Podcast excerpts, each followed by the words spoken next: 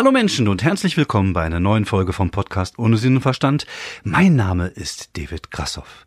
Wie ihr beiden, meine lieben und treuen Zuhörer, es sicherlich mitbekommen habt, habe ich es nicht auf die Kette bekommen, am Sonntag eine Folge aufzunehmen und gestern leider auch nicht, weil ich war gestern im Pitcher bei der Boeing New Material Night in Düsseldorf unterwegs. Ich habe aber meine Chance genutzt und dort ein paar Interviews durchgeführt ein etwas längeres äh, mit dem Kollegen Michael Ulbt, den ihr damals auch im Gartenlauben-Desaster schon hören durftet. Und ich habe zwei Newcomer vor die ähm, vor das Mikrofon gezerrt, nämlich einmal Christian Biermann und einmal Melissa Schönheit. Ja, das ist ihr echter Name.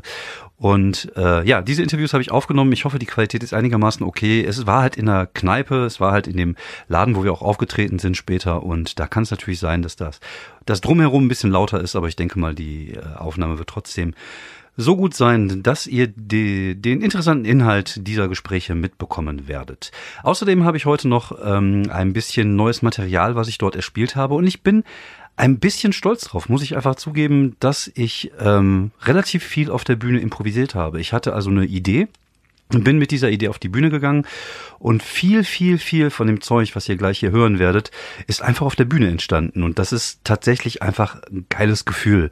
Man braucht natürlich so eine gewisse Energie und das Publikum muss auch mitmachen, das muss auch da sein. Die waren ein bisschen zurückhaltend, aber das äh, ist halt im Pitcher manchmal so.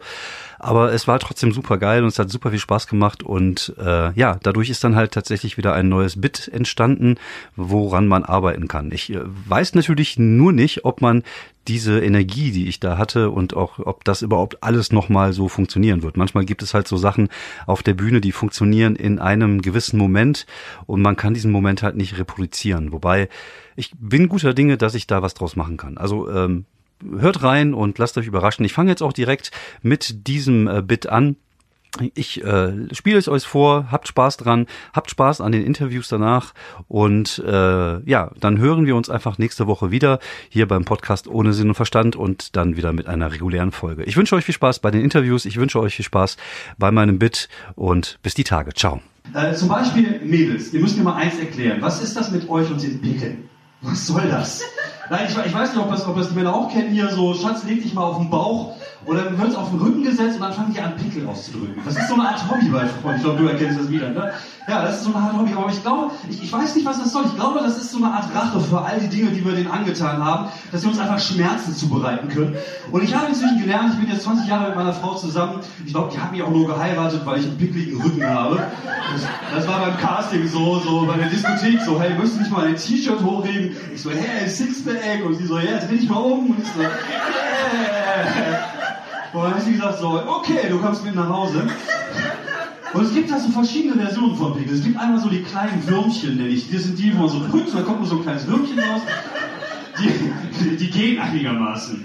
Und dann gibt es dann so die, die Plöpper, nenne ich sie. Das sind, das sind auch die, die man gerne mal, wenn man so eine Grippe bekommt, so genau unter der Nase hat. Die dann irgendwann so richtig gelb werden. Und einfach, die muss man auch gar nicht ausdrücken. Die kann man einfach anpusten und plöppen die so. Und dann gibt es die Krater. Und die Krater sind die allerschlimmsten. Das ist da, wo der Eiter so ganz tief, in der, eigentlich ist der Eiter schon nicht mehr in der Haut, sondern schon im Fleisch drinne. Und die Frauen, die gehen dann mit ihren Fingern, die lassen sich auch dafür nur Fingernägel machen. Das ist irgendwie, die haben auch so, mein Freund so, so ein Messding da dran, da kann die sehen, wie tief die reingeht in mein Fleisch. Und dann drückt die einmal und dann machst du irgendwann so, ah! Und du fliegst dann eigentlich so, ah! Und dann hörst du von da kommt nichts raus. Ich sag, ja, vielleicht sollte da nicht rauskommen. Jetzt müssen wir einfach, ah! Ja. Aber ich habe Glück, ich bin aus dem Gröbsten raus, ich habe jetzt einen 14-jährigen Sohn. Ja, anderes Thema. Ich äh, bin Baujahr 73. Ich bin so alt, äh, wenn ich früher irgendwas wissen wollte, dann habe ich ja nicht gegoogelt. Ich musste mit dem Bus in die Stadtbibliothek fahren. Deswegen bin ich auch dumm. Und als Kind in den 80ern war es so, ich hatte damals eine große Liebe für äh, Hörspiele. Ich habe die drei Fragezeichen Hörspiele geliebt. Kennt man die heutzutage noch, die jungen Leute? Ja, drei Fragezeichen. Für diejenigen, die es nicht kennen, Hörspiele ist wie Netflix, wenn ein Bild nicht funktioniert. Und ich habe die drei Fragezeichen geliebt und ich hatte tatsächlich auch einen eigenen Detektivclub. Und äh, ja, ich hatte alles hier so Karten und so und äh, er hieß äh, das Ausrufezeichen. Weil ich war sehr dünn und ich hatte keine Freunde. Und damals war es so, ich hatte, ich hatte ein komplettes äh, Detektiv-Equipment aus der Yps mit Gümmig. Ich weiß nicht, ob die Leute das kennen. Die sind hier so alte Herrengeschichten, ah, aus dem Krieg damals. Yps mit Gümmig war so eine Zeitschrift, da gab es halt immer so Spielzeug bei, keine Ahnung, unter, unter anderem gab es zum Beispiel mal diese Urzeitkrebse. Kennt ihr die Urzeitkrebse noch? Sea Monkeys. Die hat man dann irgendwie, das war so einfach nur so zwei Typen mit Pulver, die hat man ins Wasser geschüttet und dann ist sein Leben entstanden. Man fühlte sich wie Gott. Nur irgendwann, so nach vier Wochen, haben die angefangen zu stinken. Und dann hat man sich ja auch wie Gott gefühlt, wenn man sie ins Klo gespült hat. Aber egal. Auf jeden Fall, ich hatte damals auch das komplette Detektivset von, von der Hübsch mit Gübig. Da gab es zum Beispiel so ein Periskop aus Karton, da konnte man so über Mauern gucken. Und es gab, was ziemlich geil war, so eine Kamera, aber es war keine Kamera, es war eine Pistole. Und die hat so kleine Plastikpinöppel rausgeschossen. Und ich bin aber auch ganz froh im Nachhinein betrachtet, dass ich damals nicht versucht habe, wirkliche Kriminalfälle zu lösen, weil es, glaube ich, relativ dämlich ausgesehen hätte, wenn ich, keine Ahnung, in Wuppertal, an der Hilgershöhe, in der schlimmen Gegend, bei irgendwelchen Leuten beim Drogendeal versuche zu fotografieren, so klick, so Das wäre auf jeden Fall nicht gut ausgegangen.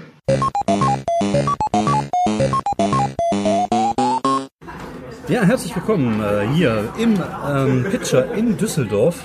Wir bereiten uns gerade auf eine Show vor, beziehungsweise wir sitzen dumm rum und nehmen einen Podcast auf, während wir darauf warten, dass Zuschauer kommen.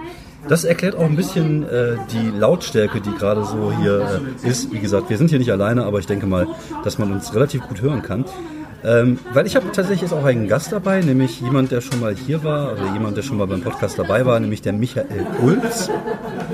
Sag mal Hallo Michael. Hallo Michael. genau. Ähm, ihr vielleicht erinnert euch, äh, es war das Gartenlauben-Desaster damals. Ah, das war eine großartige Folge. Das war eine großartige Folge. Es war auch ein großartiger Abend damals in Duisburg in dieser Kneipe. Und ja, wir sind jetzt hier im, im Pitcher. Heute Abend ist hier äh, New Material Night. Das Genau. bedeutet, äh, die Künstler haben acht Minuten. Ja, also je nachdem, wie viele Künstler kommen, kann es sein, dass du auch äh, neun Minuten machen darfst. Ja. Aber wir werden sehen. Ja. Ja. Aber Ja. normalerweise ist acht Minuten. Ich hatte tatsächlich heute echt einen ganz beschissenen Tag im Büro. Ich dachte mir, im Büro könnte ich heute mir noch ein bisschen was ausdenken, aber äh, überhaupt gar nichts. Das heißt, ich werde gleich mal einfach meine drei Gags, die ich habe, auf äh, acht bis zehn Minuten strecken, so wie es halt immer ist. Also, Ja, wie immer, ja, ja. Ja, also zehn Minuten, drei Gags ist ja eigentlich auch so meine, meine Beats per Minute Anzahl, von daher. Ja, mittlerweile, ne? Also früher war's weniger. Ja, früher war es weniger. Ja. Da hatte ich auch einfach mal so ein Solo mit einem Gag gemacht, aber gut, das äh, haben andere ja auch. Das ist Ähm, richtig. Hast du dich denn mal ein bisschen vorbereitet auf die Moderation heute Abend oder gehst du hier ähm, relativ entspannt einfach so auf die Ich Bühne? äh, habe so eine Mischung aus, aus Gelassenheit und äh, Panik, weil ich nicht weiß, wie viele Künstler kommen. Ah, okay. Äh, gestern war die Panik sehr schnell weg. Da habe ich die New Material Night in äh, Köln moderiert. Da waren dann am Ende 13 Künstler. Das war dann eigentlich schon too much. Ja. Da habe ich dann quasi gar nichts gemacht. Aber ich habe natürlich so ein paar Sachen in der Hinterhand, die ich dann äh, machen kann, falls ich äh, den Abend so ein bisschen strecken muss. Ich habe ich hab, ähm, vorgestern die Premiere gehabt von meiner Vollkontakt-Show in Wuppertal-Kronenberg. Ah, wie war's? Es war sehr gut, es waren nur 40 Leute da, aber es passen auch nur 60 in den Raum rein. Also von daher war es voll. Ja. Und die Leute, ähm, es hat ein bisschen gedauert, bis die Leute warm wurden. Das äh, tat mir für den Juri ein bisschen leid, weil der Juri als erster dran war. Da hat es ein bisschen gedauert. Es war schon okay. Ja. Aber, aber der, dann kam halt Udo Wolf und der hat sie dann gekriegt und dann ab dann waren sie dann halt komplett da und haben auch durchgehend gelacht und es war ein schöner runder Abend äh, im Endeffekt. Aber ich habe wieder mal gemerkt, ähm, dass man als Moderator, und ich bin ja eigentlich, was Comedy angeht, ähm, kein besonders guter Moderator, einfach weil ich Material spiele. Und ich merke immer wieder, du wirst als Moderator eigentlich komplett anders wahrgenommen als, als Künstler. Das Merkst du stimmt, auch? ja. Ja, ich habe das heute erst wieder gemerkt, äh, als äh, eine der Künstlerinnen, die heute aufgetreten ist, gemerkt hat, ah, du machst auch Stand-up, weil Ah, sie mich okay. halt gestern nur als Moderator gesehen Ah, hat. ja. Und äh, ich glaube, du hast dann dieses Moderatorstempel, ja? Ja, genau. Also Ja. es ist schon, Ist schon anders. Ja. Ich, ich, ich merke das, ich spiele dann halt meistens, wie gesagt, Material und das Material kommt meistens nicht so gut an. Oder denke ich mir immer, oh fuck, vielleicht ist die Stimmung gar nicht so gut. Und dann kommt der erste Künstler auf die Bühne und reißt alles ab. Und ich Ja. glaube tatsächlich, das ist halt einfach dieser, diesen Status, den man als Moderator hat, der anders ist als der, den du als, als Künstler, als Comedian wahrscheinlich einfach hast. absolut, ja. Aber du musst ja als, als Moderator auch nicht so abliefern wie der Künstler. Das Also ist du richtig, sollst ja auch den Künstlern eher so ein Ja. Ein Bett, Bett vorbereiten. Äh, vorbereiten damit, in das sie sich fallen lassen Ja, genau. können. Und, äh, Ja, genau. Ja, das, das funktioniert tatsächlich ganz gut. Ähm, da, mein, großes, mein großer Nachteil ist tatsächlich, dass ich echt beschissener Crowdworker bin und ich Wobei ich habe es auch noch nie probiert, wenn ich ehrlich bin. Also das, Dann also weißt ich du das ja gar nicht. Ja, ich habe echt so eine totale Hemmschwelle. auf Leute zuzugehen. Also Ja. auch so, so im Privatleben bin ich eher so ein bisschen introvertiert. Ja. Und auf der Bühne ist es genau das Gleiche. Also ich verlasse mich halt immer sehr, früher habe ich mich sehr auf die Texte verlassen, jetzt verlasse ich mich halt sehr aufs Material. Wobei ich weiß, dass ich es eigentlich wahrscheinlich kann, aber irgendwie habe ich immer noch so eine Hemmschwelle, die mich so ein bisschen daran hindert. Ich, es, es, wird immer besser. Also jetzt mache ich inzwischen immer so ein, zwei Minuten am Anfang schon mal und äh, das klappt ganz gut.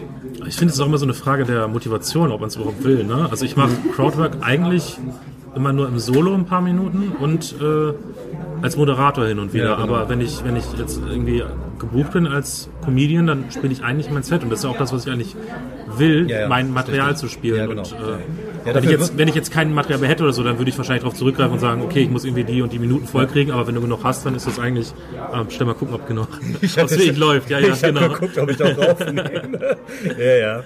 Wahrscheinlich auch wieder nach fünf Minuten, eigentlich viel zu spät. Also eigentlich hätte schon wieder alles in die Hose gehen können. Nein, aber da hast du auch vollkommen recht. Wenn ich jetzt als, als Künstler gebucht werde, dann muss ich auch abliefern und ich weiß natürlich, dass mein Material halt wesentlich besser ist als mein Crowdwork und dementsprechend würde ich natürlich auch immer spielen.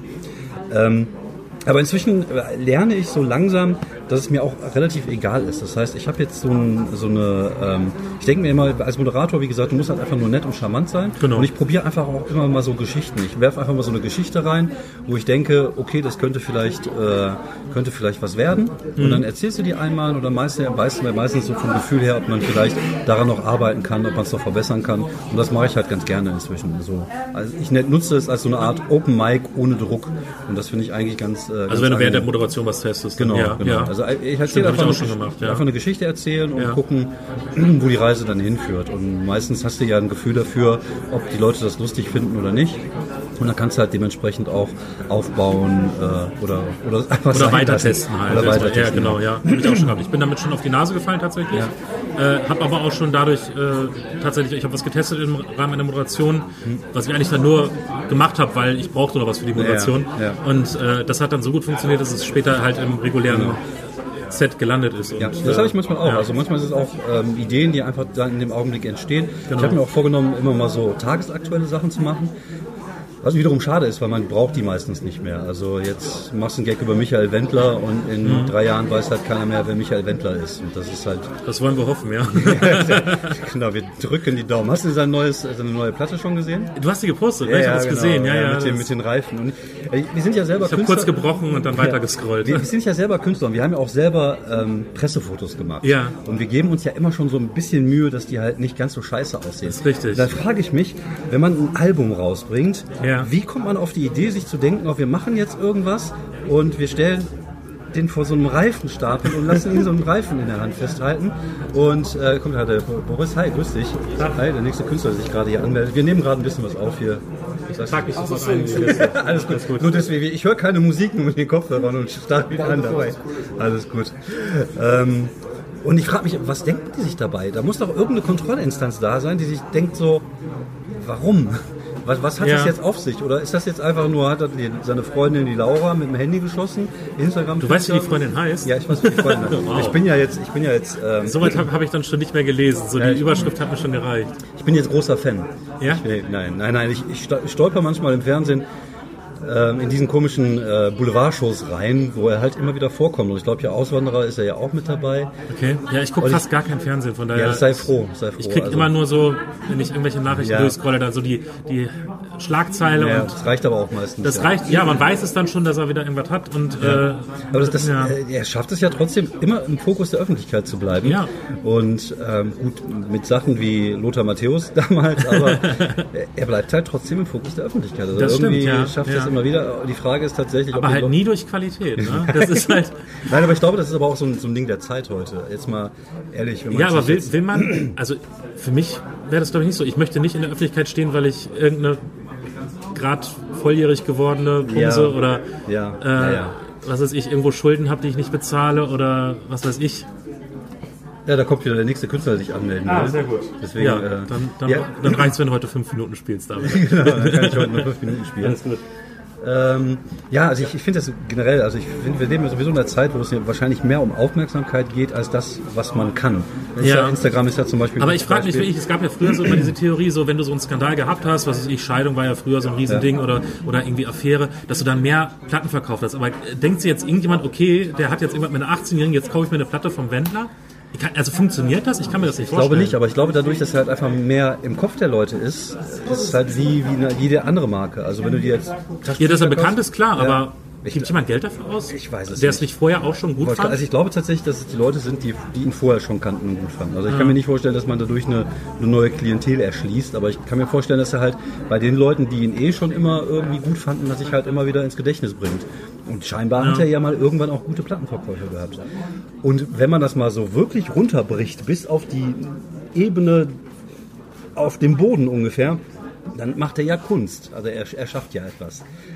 ja, ja, ja, ja, äh, Michael ich überlege gerade, ob ich, ob ich aufhören soll und mich nicht mehr als Künstler bezeichne. Nein, aber er macht, Ja, er, ja, er schafft ja klar. immerhin was. Es gibt ja viele andere Leute, die im Licht der Öffentlichkeit Ja. sind, die nichts schaffen. Richtig, oder die überhaupt nicht den, den Schritt in die Öffentlichkeit so schaffen wie er. Ja, genau. Klar. Ich meine, von diesem Bekanntheitsgrad träumen wir ja. Das stimmt, ja, ja, da sind wir natürlich klar. Also ich wäre froh, wenn ich so viele Fans hätte wie er und ich wäre froh, wenn ich wahrscheinlich so viele Zuschauer hätte wie er und äh, klar, sicher. Nur halt nicht die Zuschauer. Nur, nur halt nicht die Zuschauer. Wobei es natürlich auch da wahrscheinlich Schnitt- Schnittmengen gibt. Ja, nachdem, ich hoffe sehr, auftritt. sehr geringe. Äh, Sehr geringe, ja.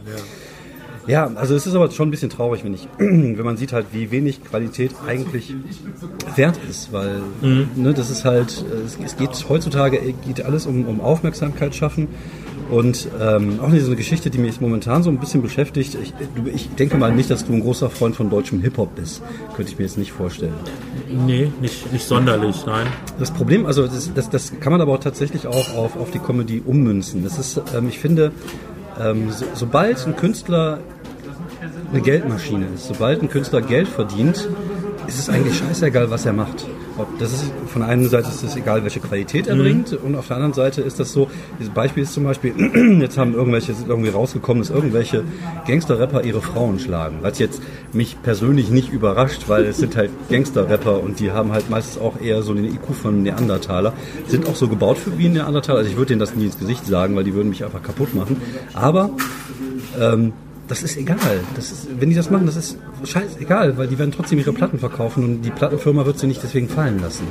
Und das finde ich halt traurig. Und das Gleiche gibt es ja, Ja. auch tatsächlich auch ummünzbar auf die Comedy. Wie oft ist es schon aufgefallen, dass ein Künstler sich bei anderen bedient hat? Absolut, ja klar. Und äh, Aber wenn er halt Tickets verkauft, dann dann behält er halt sein scheißegal. Management und Ja. den TV-Sender Ja, ja die, ich, ich finde aber, die, die Schuld ist eigentlich gar nicht auch beim Publikum zu suchen, weil wenn ein Publikum zu einer Comedy-Show geht, die wissen nicht, von wem das Material Nee, ist. es fehlt einfach der Background, klar. Genau. So, und das ist Ja. halt, die lachen halt, wenn sie es lustig finden, wenn es lustiges Material ist, die wissen gar nicht. Aber ich finde, das drumrum sollte eigentlich da so ein bisschen, aber sobald du halt Kohle verdienen kannst, ist das halt alles scheißegal. Und das finde ich halt. Ja, da ist die Moral schnell weg. Das genau, das finde ich halt äh, relativ traurig Ja, ist es. und äh, ja, auch schade irgendwie, weil äh, ja, sobald Kunst Kunst irgendwie mit Business in, in Verbindung kommt, dann äh, wird es halt schwierig. Und ich glaube auch, dass. Warst du schon mal bei einer Agentur? Fällt mir dazu mal ein? Äh, nee, nie fest. Nee, Fest. nee. Was heißt nie fest? Hört sich Also ich an, als wenn du einmal- rumgebumst hättest. Nee, ich habe einmal mit so einem ähm, äh, Veranstalter längere Zeit zusammengearbeitet, aber das hat nicht, nicht sehr gut funktioniert. Also ich, Aber, äh, ich war nie wirklich fest bei einer Agentur, nee. Aber ich müsste jetzt eigentlich so langsam mal, weil ich im Solo ist es schon ja, hilfreich. Ja, es, es, ist- geht mir ja ähnlich. Entschuldigung, ich bin gerade ein bisschen einen kleinen Frosch im Hals. Äh, du kriegst es wahrscheinlich mit, wenn du meinen Podcast gelegentlich hörst. Ähm, Nicht nur gelegentlich, ich Ja, habe jede Folge gehört. und nicht nur einmal.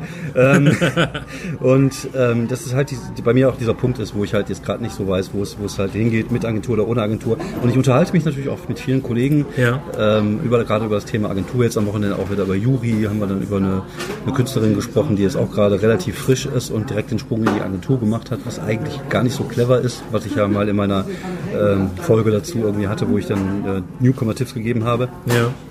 Ja, weil dann so die, die Möglichkeit fehlt, sich wirklich so ein bisschen zu finden und zu entwickeln jeden einfach. Ne? Ja, du musst- halt direkt, musst halt direkt Geld abwerfen Genau. und äh, ja. Und meistens gehst du nicht den Weg, den du gehen würdest als Künstler, sondern Genau. du gehst den Weg, den andere dann für dich so vorbauen. Genau. Und das ist halt, finde ich, vielleicht dann auch dein Material zusammenbauen durch Autoren und so weiter. Zum ja, Beispiel, klar, genau, natürlich. das ist diese ganze Geschichte, den ganzen Rattenschwanz, der da dran hängt. Ja. Und, ähm, aber ich habe auch Kollegen, ähm, die, die schon einen guten Status haben, die jetzt auch von der Agentur weggegangen sind, weil Mhm. sie einfach das Gefühl hatten, dass die Agentur halt nichts für die macht, weil sie, ähm, ja, meistens ist es ja so, dass Agenturen immer so zwei, drei große Künstler haben und alles, was drumherum läuft, äh, ist Läuft halt so immer, mit, Ist, ja. Mhm. es läuft so mit. Und ähm, aber hattest du das Gefühl, also bisher hattest du auch nie das Gefühl, dass dich das irgendwie gehindert hat, weiterzumachen oder oder Nee, das nicht. Also ich merke halt, also so Mixshows, diesen ganzen Mixshow-Bereich, den kriegt man, glaube ich, ganz gut alleine hin, weil das ja eh oft Kollegen sind, die die Shows machen und die kennt man und mit denen spricht man und äh, die laden einen dann ein, wenn die einen irgendwo gesehen haben und es gut finden und das, das ergibt sich irgendwie von selbst. Ja. Äh, aber so im Bereich Solo, wenn es dann halt wirklich abendfüllend wird, Ja, so da genau. ist es halt dann echt der Kontakt mit den Theatern und sowas, das ist schon echt Ja. zeitaufwendig für jeden Termin. Und wenn man da jemanden hat, der das macht und vielleicht auch ein paar Kontakte schon hat, Genau. oder ein- Ja, vor allem, ich, glaube tatsächlich, erleichtert viel dann, ja. ich, ich glaube, dieses, dieses Solo-Thema ist ja auch so ein Ding, was ich ja oft im, im, im, im, Dings habe und auch oft bespreche mit Kollegen, dass es halt echt hartes Brot ist, weil man halt nicht bekannt ist. Du hast Absolut, halt diese ja. Reichweite nicht. Ja. Und du brauchst tatsächlich auch dann äh, Veranstalter, die sich ein Zeug legen, die dich verkaufen. Weil äh, Ja, das absolut. ist halt, das machen halt nicht viele. Das und ich ist- glaube, ja. eine, eine gute Agentur weiß halt, welche Veranstalter sowas machen. Und nicht einfach Mhm. so, hier hast du Plakate, hier hast du einen Pressetext Genau. und, und dann gucken wir mal, wie viele Leute kommen, sondern du musst dich halt echt schon so ein bisschen einbringen. Also du musst äh, versuchen, irgendwie die Lokalpresse rein ins Boot zu bringen.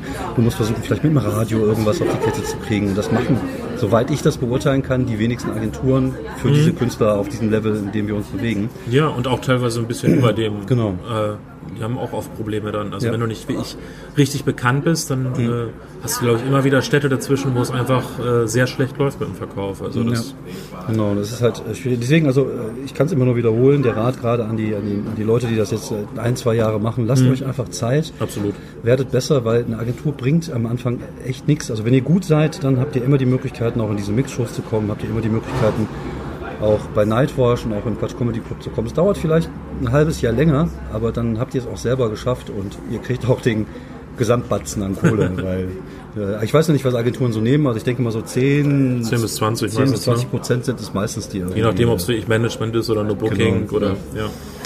Gut, ich würde sagen, äh, ich möchte den Michael jetzt auch nicht weiter hier äh, belästigen, weil er soll ja jetzt hier arbeiten.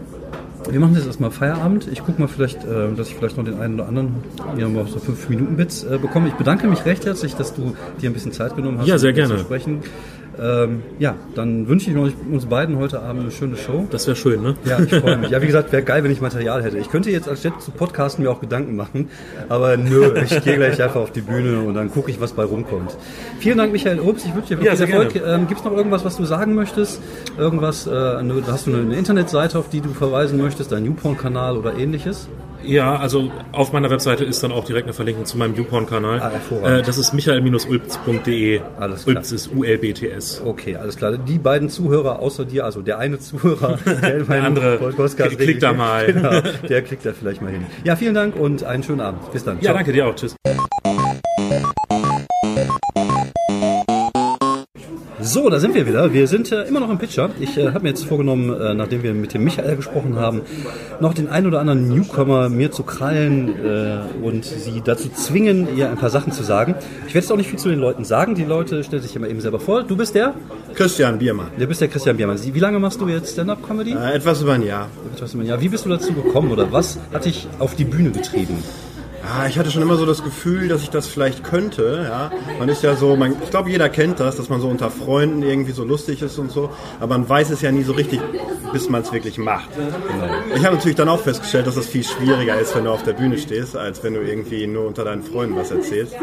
Aber im Prinzip bin ich durch diese Neugier dahin gekommen, dass ich gesagt habe, ich möchte wissen, ob ich das auch kann. Und äh, ja, Wie war der allererste Auftritt? Ähm, schwierig natürlich. Schwierig. Schwierig. Es war so eine offene Bühne halt. Halt, wie man halt anfängt und äh, das Publikum, also eigentlich ist es ganz lustig, weil vor mir war äh, jemand, der hat ein ganz trauriges Lied gespielt. Es war ein, ähm, immer schön, ja. es war ein Flüchtling tatsächlich. Oh, ja. In dem Fall nichts gegen Flüchtlinge, aber der sang halt die ganze Zeit nur äh, jeden Tag Brief von Arbeitsamt, jeden Tag Brief von Sozialamt.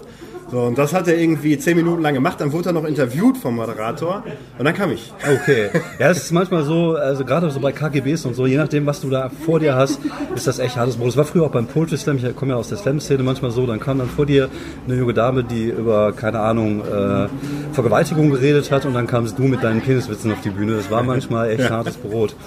Aber äh, Respekt, dass du weitergemacht hast. Also man, es gibt immer diese zwei Varianten. Es gibt immer die Leute, die am Anfang verkacken und es trotzdem weitermachen. Und dann gibt es die Leute, die beim ersten Mal schon gut funktionieren und sich denken, wir sind die Heroes und dann beim zweiten Mal verkacken und dann aber auch weitermachen. Und ich finde immer, das ist halt, äh, es gehört immer eine Portion Mut einfach auch, ähm, ja, dann einfach die, die Eier zu haben und sich zu sagen, das kriege ich besser hin und das mache ich besser.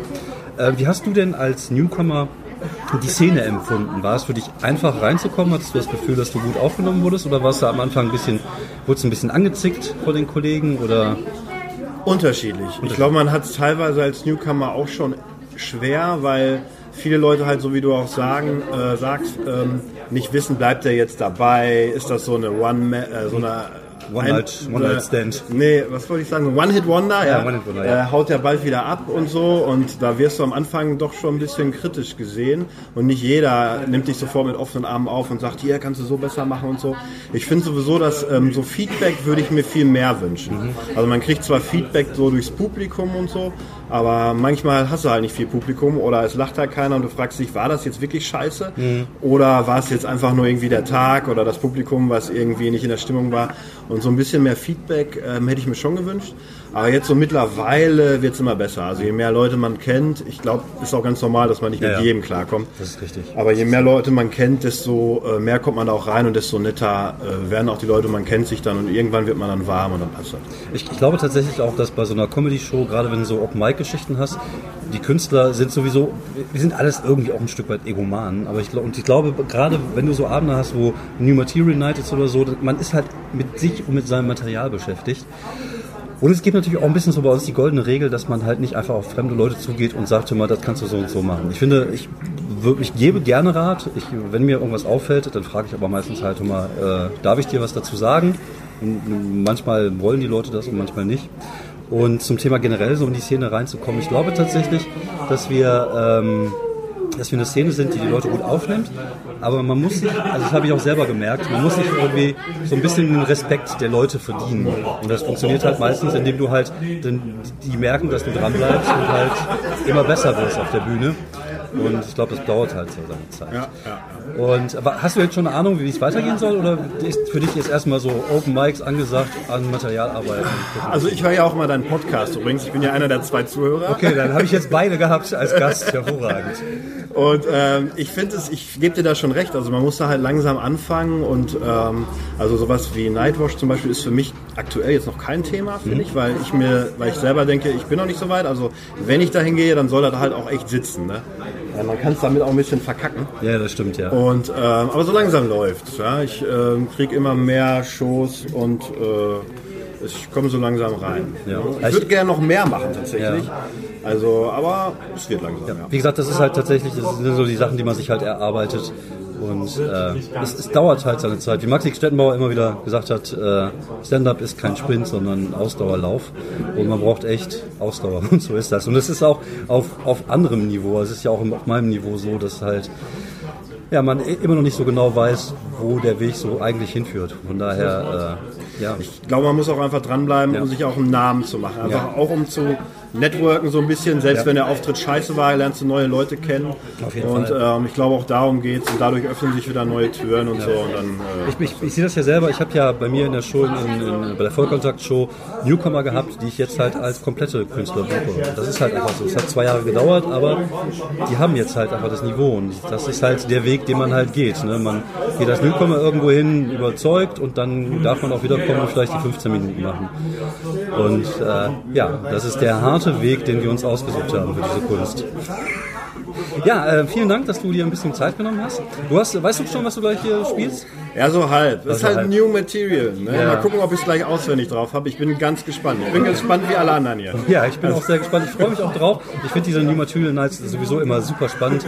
Und dann sage ich einfach mal toll, toll, toll und äh, bleib am Ball. Und dann sehen wir uns sicherlich äh, die nächsten paar Jahre hier im Pitcher wieder bei der New Material Night. Dankeschön. Dankeschön, bis dann. So, da bin ich wieder. Und jetzt mit einer neuen äh, Gästin, mit einem neuen Gast. Ähm, Melissa Schönheit Ja, ist tatsächlich genau. auch dein richtiger Name. Du bist Newcomerin aus, Also ich komme aus der Nähe von Münster, aus der ich Nähe immer. von Münster. Und du bist heute hier nach Düsseldorf zu, gekommen zur New Material Night. Genau. Und jetzt auch die Frage an dich, weil ich heute völlig unvorbereitet bin. Bist du denn vorbereitet? Also ehrlich gesagt habe ich mir gestern ein paar Gedanken gemacht und Ja. die werde ich heute umsetzen. Alles klar. Also du hast dir Stichworte gemacht oder wie, wie gehst du sowas an? Oder einfach nur Sachen im Kopf, Geschichten, die du erzählen möchtest? Genau, also gestern war ja Muttertag und Stimmt. da habe ich mir ein, zwei Sachen überlegt, die ich wirklich erzählen möchte, die mich auch interessieren und dann habe ich ein paar Gags dazu mir überlegt Ja. und das werde ich heute nochmal testen. Ja, cool. Ich bin auf jeden Fall sehr gespannt. Ähm, wie lange machst du das schon? Ich mache es jetzt ein halbes Jahr, hatte eine kleine, eine kleine Pause dazwischen, so im Januar, Februar, März und jetzt geht es wieder weiter. Das ist mein 25. Auftritt heute. Ich Also du zählst mit. noch, du zählst noch. Okay, alles klar. Also das hört irgendwann auf, nach dem 27. Genau. Nein. ähm, du, ähm, wie, wie hast du denn so die, äh, als du in die Szene reingekommen bist, so das Gefühl gehabt, wie du aufgenommen wirst? Das ist äh, die Frage, die ich jetzt auch den Kollegen gerade ge gestellt habe, weil ich was heißt, ich bin arriviert, hört sich mal doof an, aber ich mache es halt schon ein paar Jährchen länger und ich versuche natürlich auch immer äh, nett zu den Newcomern zu sein, aber ähm, ich, äh, man hört manchmal auch Sachen, dass es halt nicht immer so einfach ist. Ist Ja. das so? Also ich habe das, den ersten Auftritt hatte ich tatsächlich 2014. Da war ich mit Sandra Petrat und Serjak Mutlu, war ich da, ähm, erstens war ich im A-Theater und dann nochmal bei Johnny Hollywood, der hat mich da eingeladen zu Ja. einer Show und nach drei Auftritten ähm, habe ich das Handtuch geschmissen. Okay. Weil ich einfach dachte, das Material ist zu schwach. Damals war es noch anders, da war man noch so, ja, da war das noch was Besonderes. Ja. Und jetzt habe ich von einem halben Jahr wieder angefangen, jetzt sind halt viele Leute da und also ich glaube, 80 Prozent sind nett und 20 Prozent, die hat man noch keinen Kontakt, glaube ich. Dann. Ja, das ist halt, äh, das ist halt wie mit allem im Leben. Also es gibt Leute, die man mag und Leute, die man halt weniger mag Ja. und Leute, mit denen man klarkommt, Leute, mit denen man weniger klarkommt. Ähm, aber dass du wieder, wieder angefangen hast, hat dich das wieder gepackt oder wie, wie, wie kam es dazu? Also ich, äh, ich kann es voll und ganz nachvollziehen. Ich hatte das Glück, dass meine ersten Auftritte relativ gut waren. Und dann war die Motivation auch natürlich weiterzumachen und dann kam so dieses, dieser tiefe Fall kam erst nachher, wo man halt schon wusste, man hatte schon mal das Glück, dass es gut funktioniert hat. Ja. Wie hast du dich nochmal motiviert, dann zu sagen, so, ich probiere es nochmal, ich will es auf jeden Fall nochmal machen? Also mein Herz schlägt schon immer für Comedy. Und es ist einfach ein Handwerk, das man lernen muss. Und damals war ich zu naiv und bin auf die Bühne. Ich habe dann auch so sexy Strippen, halt das Gegenteil davon gemacht. Ja. Und habe dann so ganz schlecht. Und es waren so Sachen, die ich ausprobiert habe, die heute gar nicht mehr gehen würden. Und jetzt weiß ich halt, man braucht einfach Punch, ne? Setup Punch. Mhm. Ja, und genau. deswegen war ich ein bisschen motiviert, äh, demotiviert damals. Ja. Und ähm, du hast das Gefühl, dass die Szene sich verändert hat? Ja, es sind mehr Leute, viel mehr Newcomer als damals. Auch viel mehr Bühnen, oder? Es, ja, genau. Es hat so direkt proportional, glaube ich, zugenommen. Ja. Mehr Bühnen, mehr Newcomer. Ja, finde ich ja gut. Also ich bin ja ein großer Freund davon. Ich bin ja auch immer jemand, der schon immer gepredigt hat, dass jeder Comedian eigentlich auch selber eine Bühne machen sollte, einfach weil es ist halt ähnlich wie beim Poetry Slam. Ich weiß nicht, ob du die Slam-Szene ein bisschen kennst. Das ist Ein ja bisschen. genauso. Das ist ja genauso.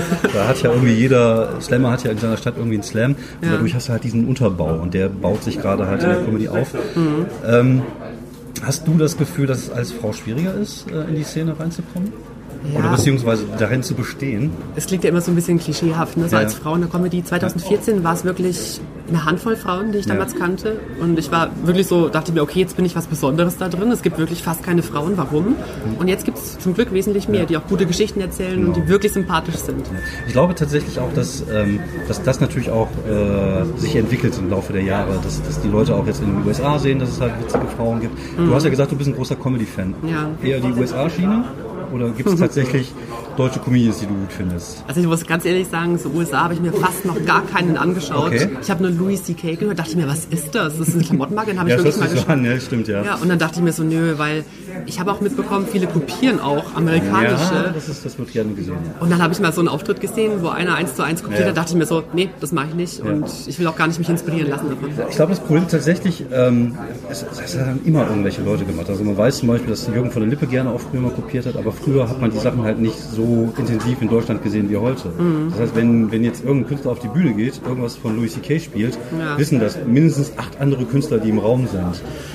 Und ich frage mich tatsächlich, wie man so doof sein kann. Aber es, das Thema hatte ich auch vorhin mit dem Michael. Das Problem ist tatsächlich, das Publikum weiß es nicht. Mhm. Das Publikum hört die Geschichte zum ersten Mal, findet es lustig. Und wenn die Comedians dann auch noch Geld damit verdienen und äh, es sich Geld mit diesen Comedian verdienen lässt, Ja. ist das relativ egal, weil dann, es hat nicht viel mit künstlerischer Ethik zu tun oder so. Ja, ich muss auch ganz ehrlich gesagt ähm, gestehen, ich hatte auch ein kleines Coaching, Mhm. ne, so Ende Dezember, glaube ich.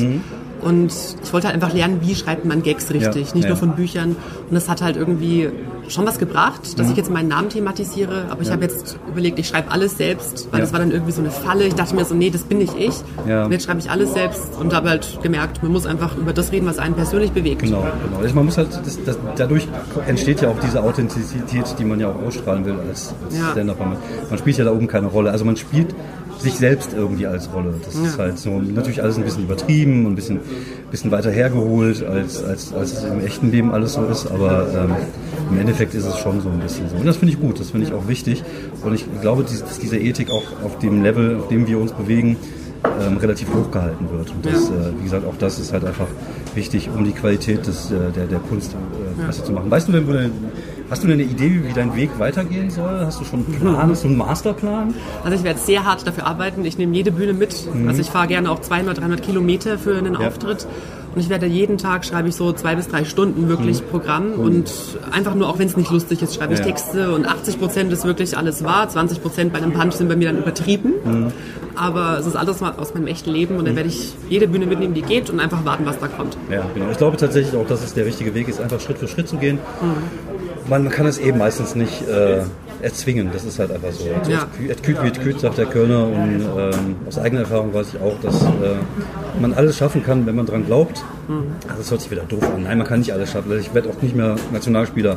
Aber du verstehst, wie ich meine. Ja. Du musst halt, wenn du an dir arbeitest, dann kommst du auch bei Nightwatch rein, dann kommst du auch in Quatsch Comedy Club rein. Und Ja. das ist halt, das ist halt einfach so. Ja, äh, vielen, vielen Dank, dass du dir ein bisschen Zeit genommen hast. Gerne. Und mein Tipp an alle äh, Newcomer, macht kein Coaching, macht es selber eure Erfahrungen, Ja, spart ihr Geld. Wo, wobei, also ich, ich, äh, ich bin auch jemand, der sich sehr, sehr mit dem Handwerk beschäftigt. Ich mag auch Bücher und so. Aber ich finde tatsächlich, dass mir die Sachen jetzt was bringen, wo ich das aber auch schon vier Jahre mache. Weil jetzt weiß ich, wie der Hase läuft und ich kann die Sachen auch besser umsetzen, die man mir beim Coaching, also Coaching habe ich noch nie gemacht, ich, hab, ich sage ja auch immer böserweise, Coaches sind immer die erfolglosen Comedians, die irgendwie noch Geld verdienen müssen.